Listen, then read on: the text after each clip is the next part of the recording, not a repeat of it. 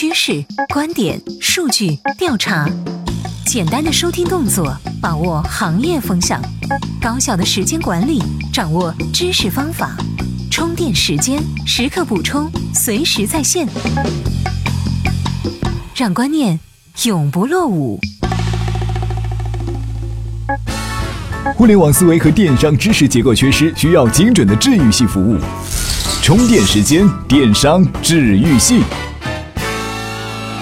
欢迎收听充电时间电商治愈系频道，我们的节目正在试播阶段，有任何问题都可以在充电时间的微信公众号上给我们提出，文字或者语音消息都可以。OK，先来听听今天的每日必知。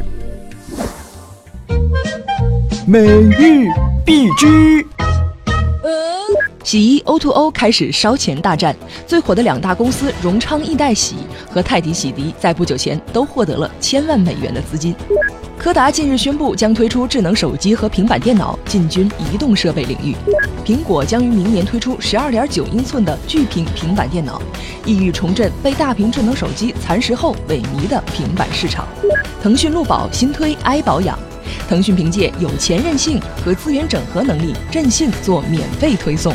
二手车交易平台人人车已完成了两千万美元 B 轮融资，二手车交易开始走向信息化、平台化的交易模式。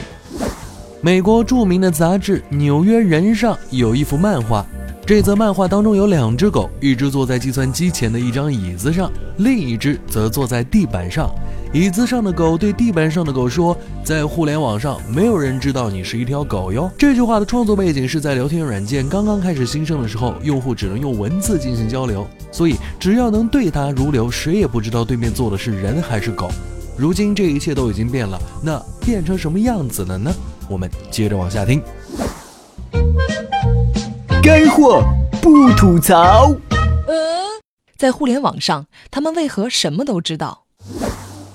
我们都知道，互联网最大的盈利模式中，广告是占用很大比重的。而广告想要效果最大化，就需要精准定位，获取用户信息就是精准定位的关键。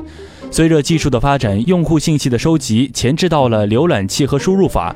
浏览器普遍采用的 cooking 技术被比喻为用户的网络身份证。网站使用 cooking 不仅能知道用户在网上买了些什么，还能掌握该用户在网站上看过哪些内容，总共逗留了多长时间等。只要网站愿意，它可一直保留这样的信息。当然，这种方式是建立在用户采用浏览器作为访问入口的情况下。随着移动互联网的出现，获取用户信息的方式再次发生了变化。移动互联网使得用户信息收集进入了系统级别。移动互联网上面呈现的多元化，让系统自带的浏览器占有的份额相比于桌面系统大大减少。同时，APP 的应用使用户信息收集变得困难和不完整。就因为这个原因，我们可以看到，现在各大互联网公司纷纷加入手机操作系统的行列。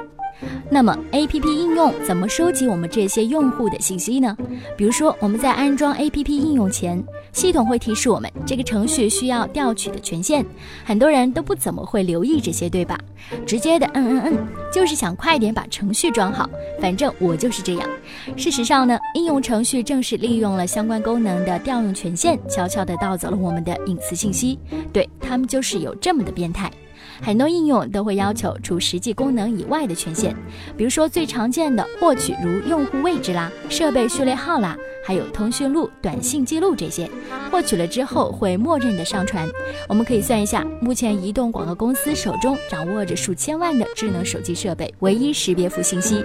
一旦将这些信息与我们的手机号码、姓名、位置、社交网络相配对，那我们在互联网上就没有隐私了。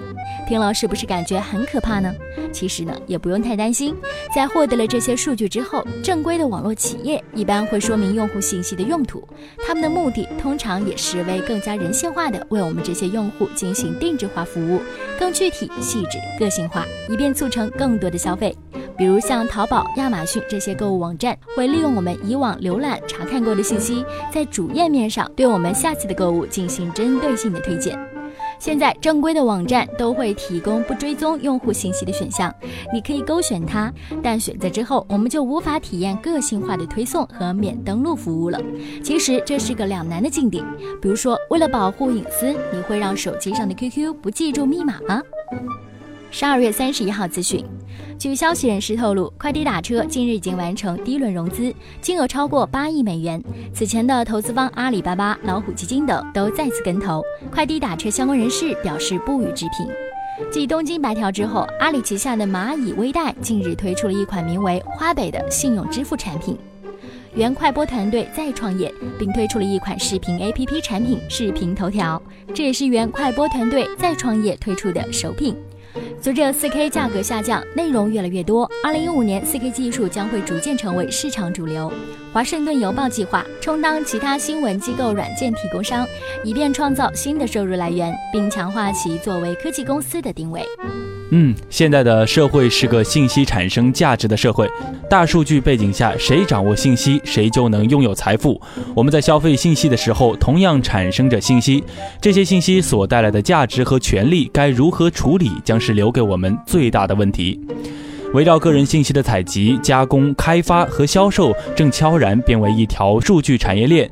由于信息泄露造成的精准营销和金融诈骗活动，给人们的隐私和财产造成了难以估量的损失。但是，每个用户真要为了数据隐私而与数据世界隔离，放弃数据带来的便利吗？如何让数据既保持流动，又能在安全的范围内可控，是企业、政府和我们每个用户都无法回避的问题。在每日必知当中，我们有说到这样的一条新闻：柯达最近又出新招，找了一家建筑公司一起造手机，想要进军移动互联网市场。我们都知道，在移动互联网市场里面水很深，早前已经宣布破产、死过一次的柯达，还能再任性吗？经验教训说，姗姗来迟的柯达会带给我们惊喜吗？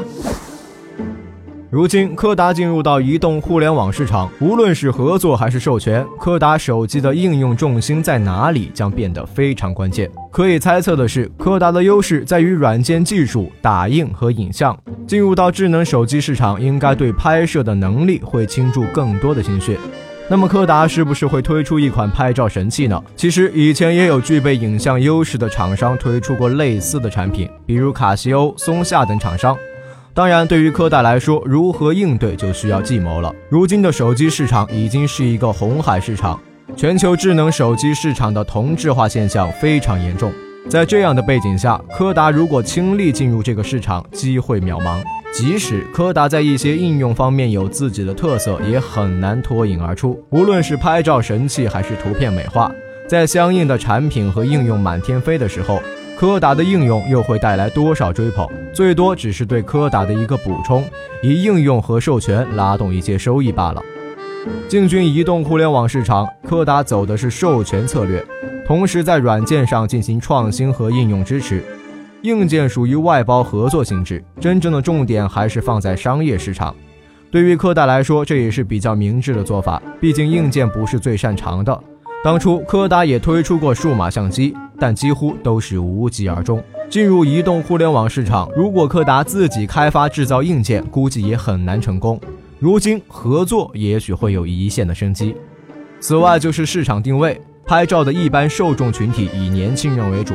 对于年轻人来说，产品的价格就不能太高。柯达推出的智能手机应该是以中低端市场为主，而在这个市场是中国手机制造商的天下。柯达未来面临的也是来自中国手机集团的竞争。OK，以上就是今天所有的干货，各位听得过不过瘾呢？如果不过瘾，欢迎朋友们关注我们的微信公众号“充电时间”，在微信的通讯录里搜索公众号“充电时间”，不论是干货湿货，我们都有。电商治愈系频道，明天见。